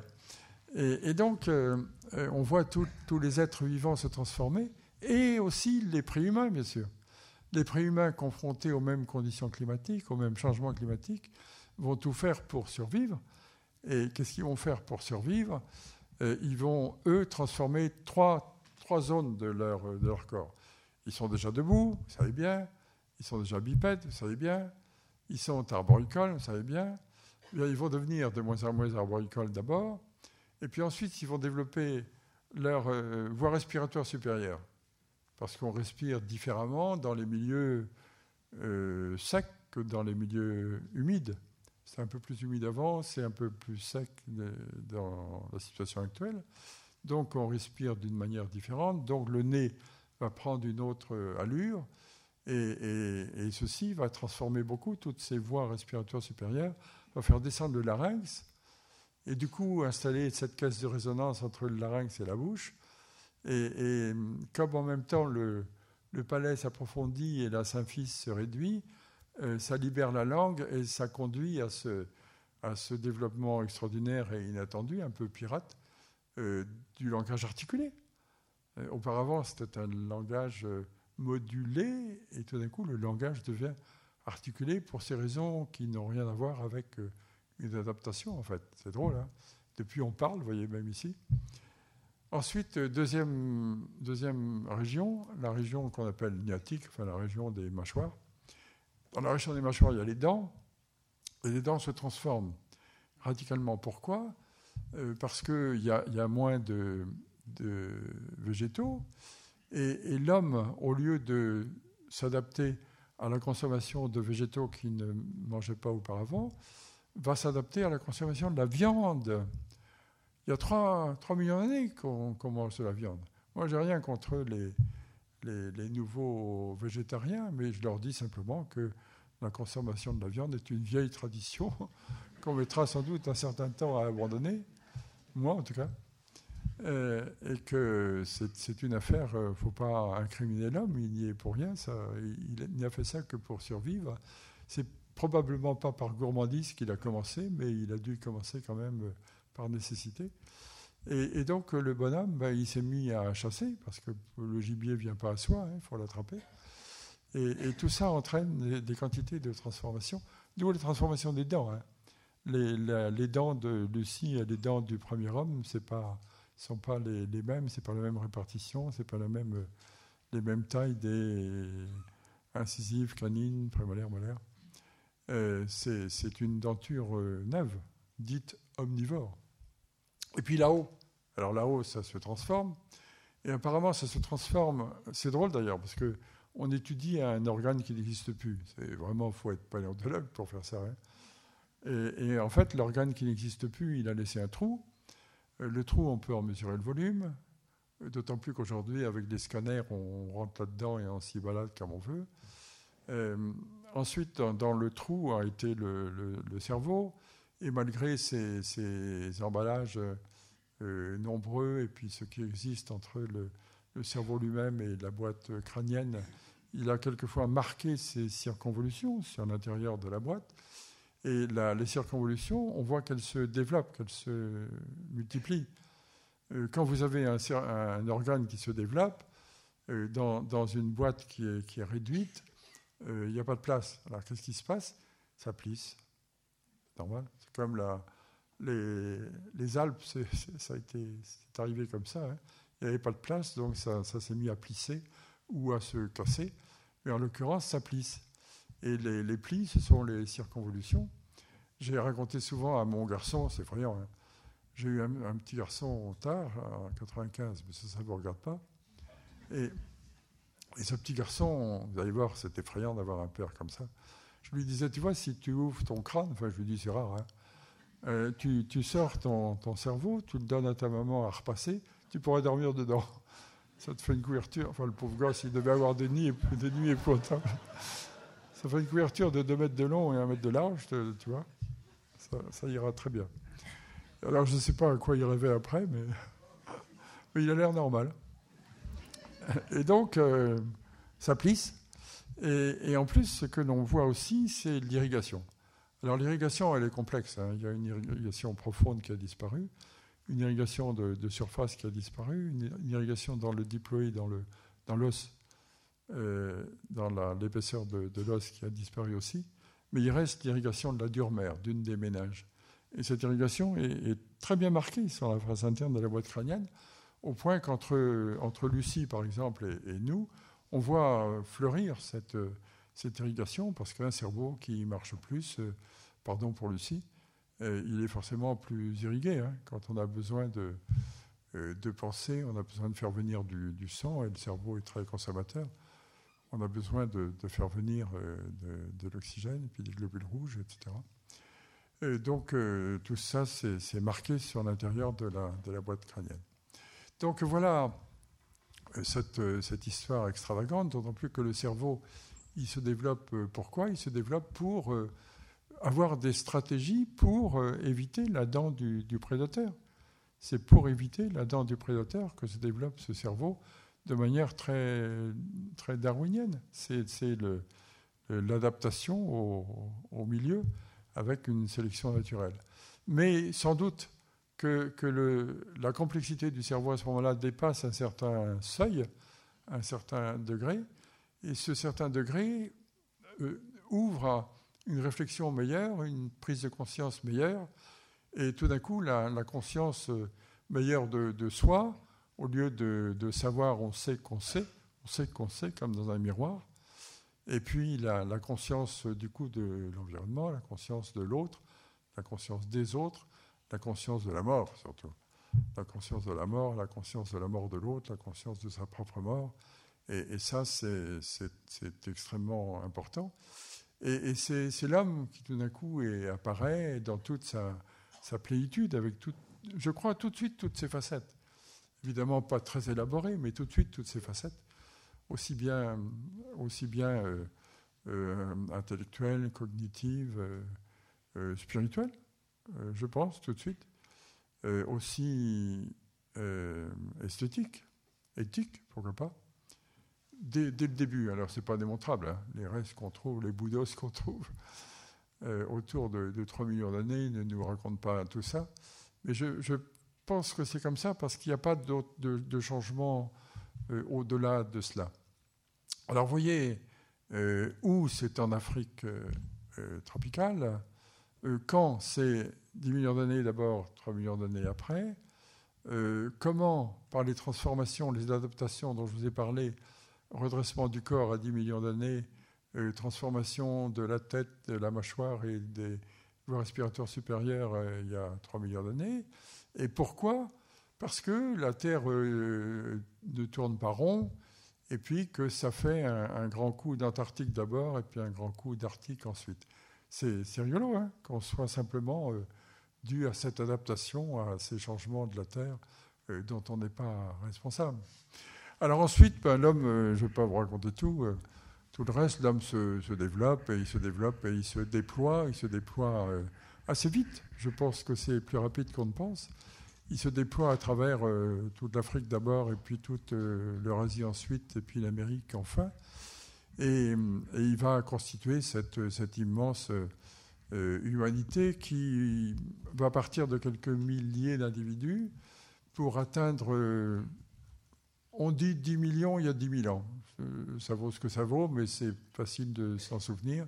Ça vaut peut-être rien du tout. On dit 200 millions euh, autour de 2000 ans. Au moment du changement d'air, on serait à 200 ou 300 millions. Et un milliard seulement en 1815. C'est-à-dire qu'on est passé de quelques milliers à un milliard en 3 millions d'années. Et on est passé d'un milliard à, à 8 milliards en 200 ans. Comment voulez-vous qu'il n'y ait pas de bousculade? Ça, ça n'arrange rien, hein, mais ça explique beaucoup de choses quand même. Quand même, c'est fou, hein, comme, euh, comme exponentiel. Donc, euh, ce que je dis souvent qui énerve bien des gens, euh, l'humanité est en pleine forme. Si elle se développe à ce point-là, c'est qu'elle se porte bien. Donc, elle est en fait en très bonne, très bonne santé. Et pour, terminer, je voudrais vous raconter une histoire qui m'a beaucoup amusé. J'ai été invité un jour à, Dijon, pas loin, hein, pour un congrès sur le Groenland. Allez voir pourquoi. Euh, tout simplement parce qu'il y a une équipe à Dijon qui travaillait sur le Groenland. Donc euh, je vais à Dijon pour parler du Groenland, que je connais un peu. Et il se trouve que quand on est congressiste, on est logé dans le même, même hôtel. Donc on est au petit déjeuner tous ensemble avant de passer aux séances et aux travaux. Donc je me trouve au petit déjeuner, premier petit déjeuner, euh, face à un, Inuit, à un Esquimau. Alors il n'était pas en tenue hein, quand même. Euh, et il me dit, c'est un monsieur très, très digne, il était de Nuuk, il était du Parlement euh, Esquimau, Parlement Inuit, groenlandais. Et, et puis je me présente, il se présente. Et il mange. Donc c'était bien, moi aussi. J'aurais pas envie de parler spécialement. Matin, comme ça, pas forcément. Quoi. Il me dit euh, Le Groenland n'est pas indépendant, comme vous savez. Je dis Oui, je sais bien. Bon. Petit silence. Puis il me dit euh, Nous sommes sous l'autorité des Danois. Je dis Oui, oui, je sais bien aussi.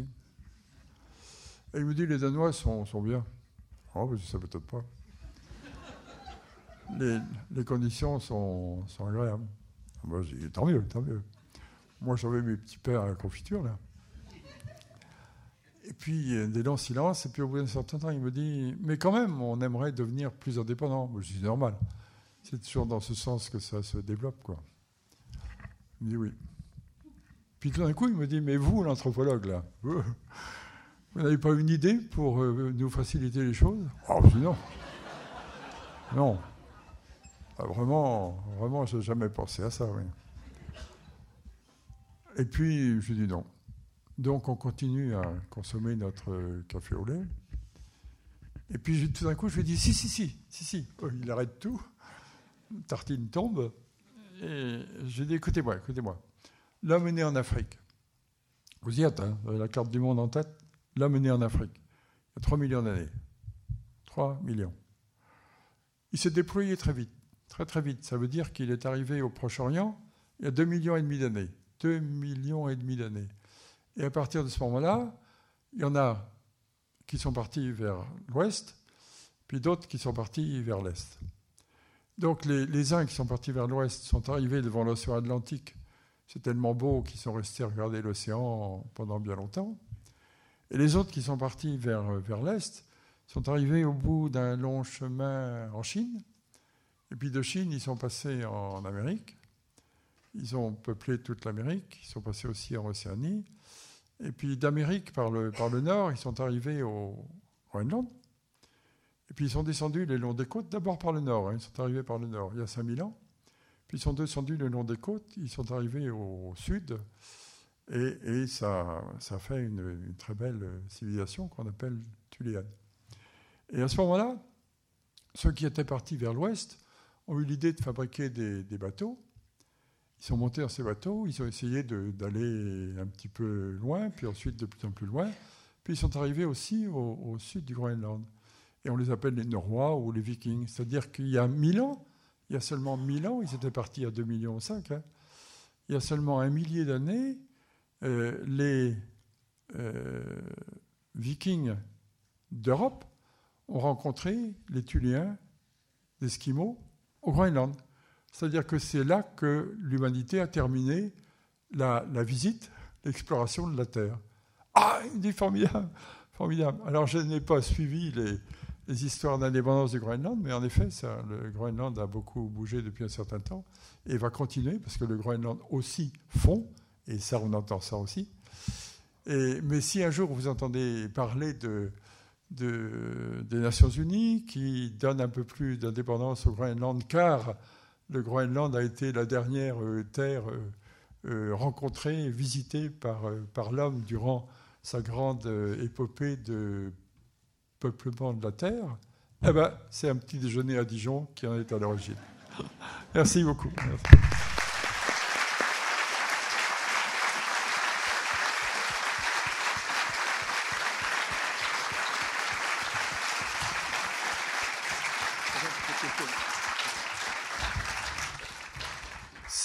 Si, vous avez des questions, je ne sais pas si c'est prévu, si ça se Oui, alors il, est, il, est, tard, vous avez, nous avez raconté de, tellement d'histoires que vous avez écouté passionnément, mais on va, on va prendre quelques minutes pour des questions. Alors il n'y en aura pas beaucoup, peut-être euh, un petit quart d'heure, 20 minutes. Si vous avez quelques questions, 5-6 questions courtes et des réponses courtes si c'est possible. C'est un, bon moyen, vous savez. Pour réduire les questions, il faut parler longtemps, quoi, c'est tout. Voilà. Alors, je suis sûr que les questions ne vont pas vous empêcher de parler. Qui veut poser une première question. Il y en a une tout au fond. Je ne vois pas bien clair, alors exprimez-vous tout de suite. Ah ben voilà, j'ai un micro, merci. Est-ce que on saurait expliquer les raisons pour lesquelles euh, Cro-Magnon a résisté par rapport à Néandertal? Ah, problème, problème. Euh, je, vous, si je vous répondais de manière extrêmement brève, je vous dirais qu'ayant travaillé en Mongolie, les Mongols m'ont dit jamais deux ours dans une même caverne. Et au fond, ça résume peut-être les choses, peut-être. Mais autrement, on a pensé à, une histoire de démographie, pas confirmée. On a pensé à une histoire d'équipement, pas vraiment confirmée. On a pensé à une histoire de, euh, plus ou moins grande rapidité d'évolution. Ça, c'est possible. C'est-à-dire qu'en gros, un, petit néandertal d'un an, il a déjà 70% de son cerveau. un petit de Sapiens d'un an, Cro-Magnon, il, n'a que 50% de son cerveau. C'est-à-dire qu'il y a un, temps d'apprentissage qui est plus long chez Sapiens. Et comme la, cohabitation a duré 10 000 ans, euh, peut-être que ça, à terme, ça a fait la différence. Mais véritablement, on n'a pas d'explication de, et de réponse euh, définitive là-dessus. En tout cas, c'est pas tout à fait disparu, puisque on a un petit peu, nous, les Eurasiatiques, on a un petit peu de Néandertal en nous. Donc finalement, on en a gardé un petit bout.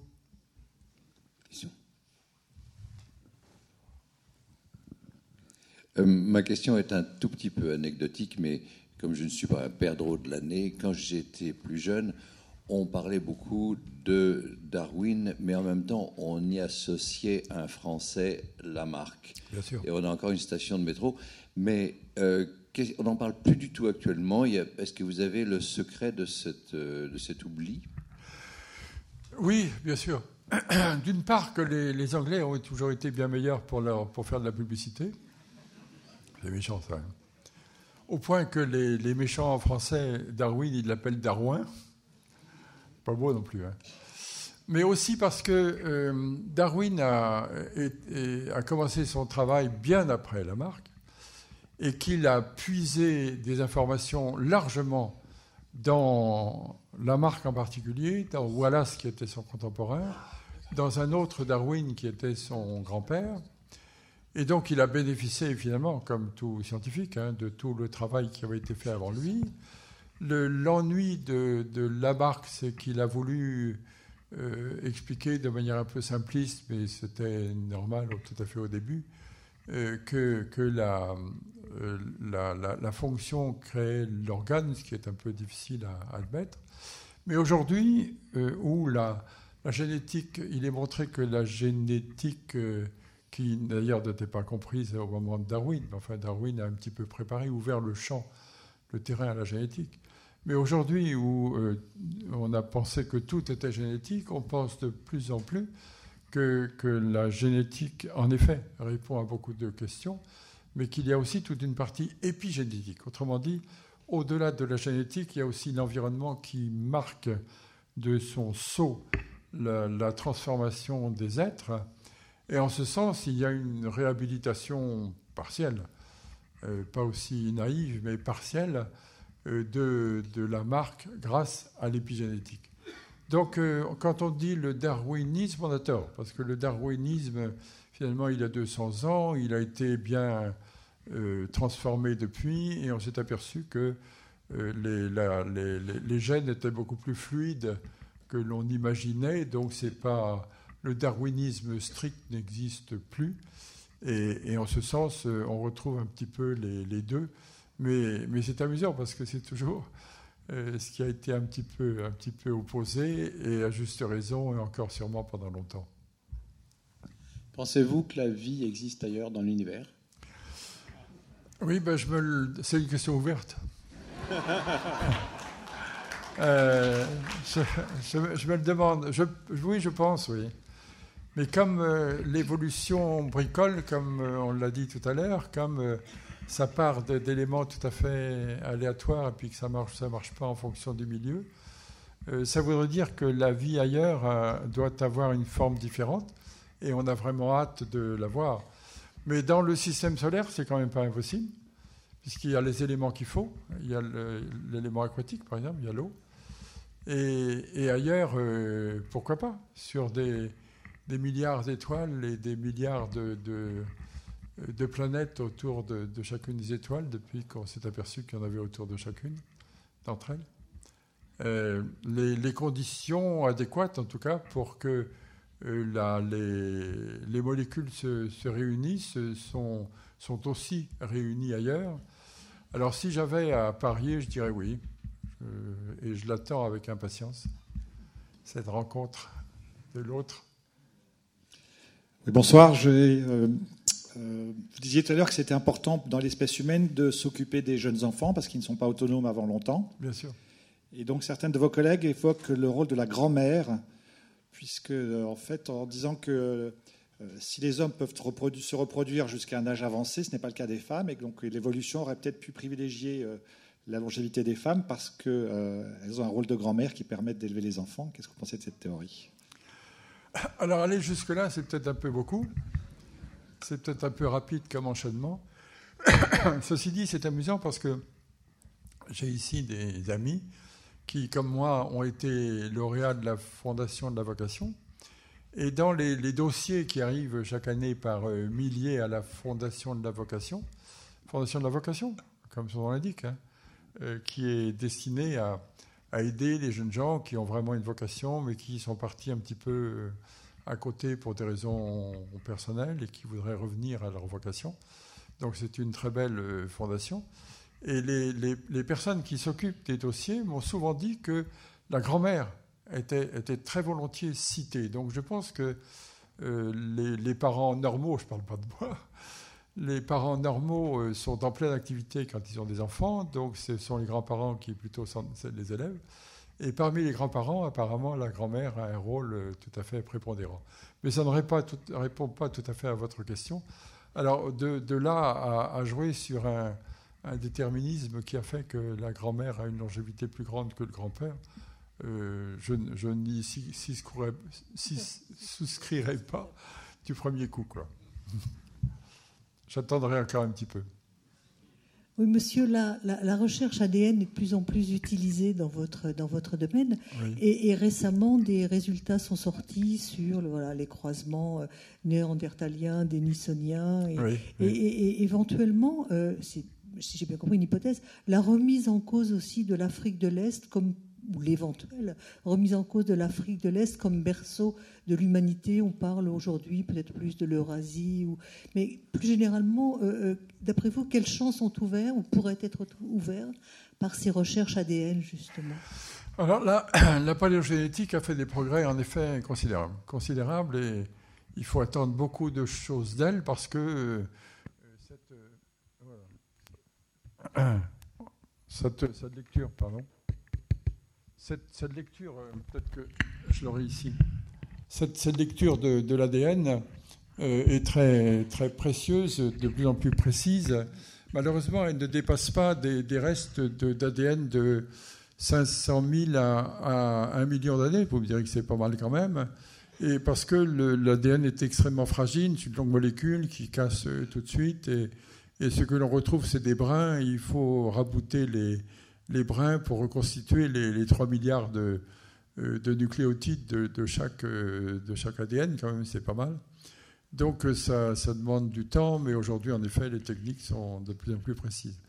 Alors on compte beaucoup sur la, génétique pour nous éclairer sur les filiations, ça va de soi, pour nous éclairer aussi les, sur les migrations, ça va de soi aussi. mais de, de là à, avoir la précision que les généticiens propose aujourd'hui, euh, pour le moment, ça me semble un peu exagéré. Par exemple, ce que vous citiez là, les histoires de, Néandertaliens et de Denisoviens, ils comptent même le nombre de générations. C'est. Si j'étais méchant, je dirais trop précis pour être honnête, mais c'est pas. Pas vrai parce que je connais bien les, acteurs, je connais bien les auteurs, ils sont de, Leipzig et je connais bien leur laboratoire et donc euh, ce ne sont pas du tout des, tricheurs, mais je crois qu'ils vont trop loin dans la, dans la précision avec les éléments dont ils disposent. En tout cas, la, la paléogénétique, en effet, a un grand avenir et nous, nous sommes très attentifs à ces résultats parce que du coup, la paléogénétique euh, atteint des précisions que nous, nous, nous anatomistes, on n'a pas. Euh, arriver à, trouver l'espèce le, de Denis Sauva sur l'ADN d'une dernière phalange, de la phalangette d'un petit doigt, euh, l'anatomie n'est pas capable de, ça. Hein. Donc, euh, euh, regardons, suivons les travaux de la paléolithique avec beaucoup de plaisir. ceci dit, l'histoire du berceau africain, c'est autre chose. Le berceau africain, au début, moi, je l'ai pris pour étant est-africain. Puis on a trouvé, enfin, on avait déjà trouvé des restes en Afrique du Sud. Ces restes en Afrique du Sud sont datés de mieux en mieux et donc sont de plus en plus âgés. Euh, on a trouvé des, restes en Afrique euh, centrale, au Tchad. Euh, donc ce n'est plus l'Afrique de l'Est toute seule, mais aussi l'Afrique du Sud et l'Afrique du centre. Et c'est ce que je vous disais tout à l'heure, c'est que le berceau, au lieu d'être est-africain comme je l'avais pensé à un moment donné, pour des raisons simples, hein, c'est que la science est froide, hein, on s'en fiche, mais c'est parce que c'est là qu'on trouvait tous les restes les plus anciens. Euh, elle s'est élargie. Autrement dit, le berceau, c'est plutôt, c'est plutôt ce que j'appelle désormais un berceau concentrique. Il est de toute façon africain, il est de toute façon tropical, et il, est, euh, il a de toute façon 3 millions d'années en ce qui concerne, je reviens au titre de ma, causerie, 3 millions d'années en ce qui concerne les humains, 10 millions d'années en ce qui concerne les préhumains, et il est euh, concentrique à, la forêt, qui elle-même est concentrique au golfe de Guinée. Si, vous faites une sorte de demi-cercle, vous avez le golfe de Guinée, puis après une autre, un autre demi-cercle, vous avez la forêt, et puis le, demi-cercle suivant, euh, c'est le, berceau de, l'humanité, qui est un berceau tropical, mais de régions qui ne sont jamais, jamais de la forêt dense. Ça peut être de la forêt, mais de la forêt plutôt claire, ça peut être de la savane, ça peut être de la steppe, ça peut être des, herbes, des, prairies, mais en tout cas, ce sont des, zones beaucoup plus découvertes de toute manière. Nous ne sommes pas des êtres de la forêt dense. On, regarde par, par, le trou de la serrure, mais les autres aussi, mais quand même, on est bien différents. D'accord. Euh, bonjour, vous nous avez expliqué que tout change, que nous changeons, notre milieu.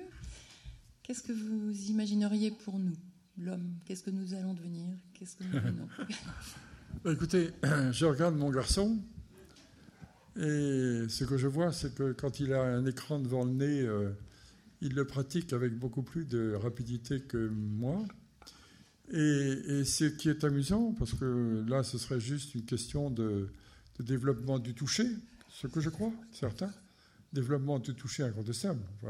regardez toute jeune génération, la manière dont ça manipule les écrans.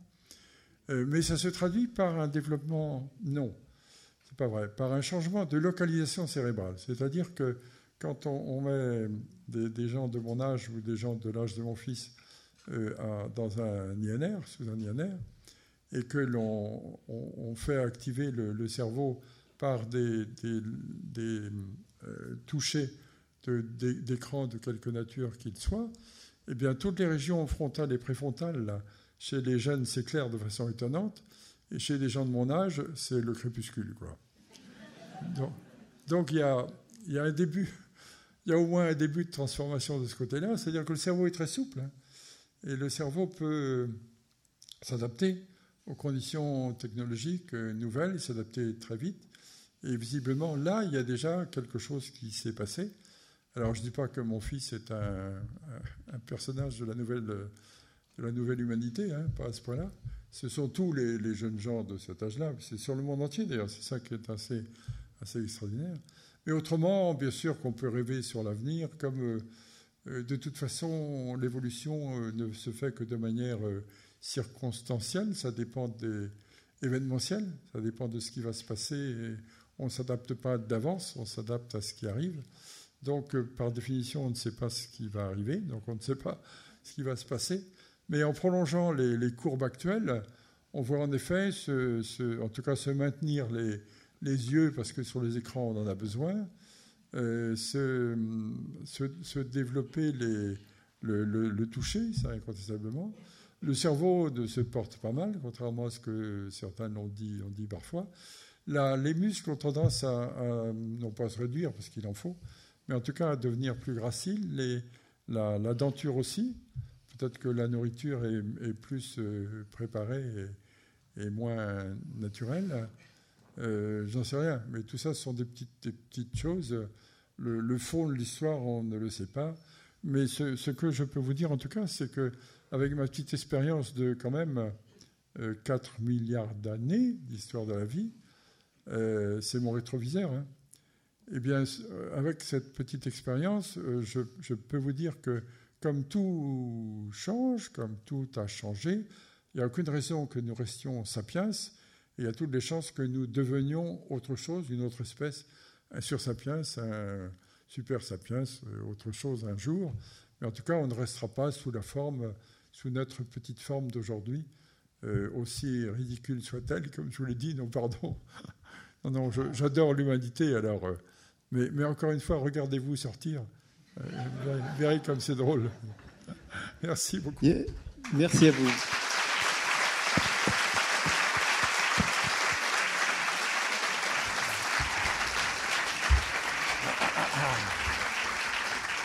Un immense merci, professeur Copin, sur cette superbe conférence. Il y avait une dernière question sur le rôle du chien dans l'évolution, mais on, en parlera euh, peut-être en tête à tête à l'occasion.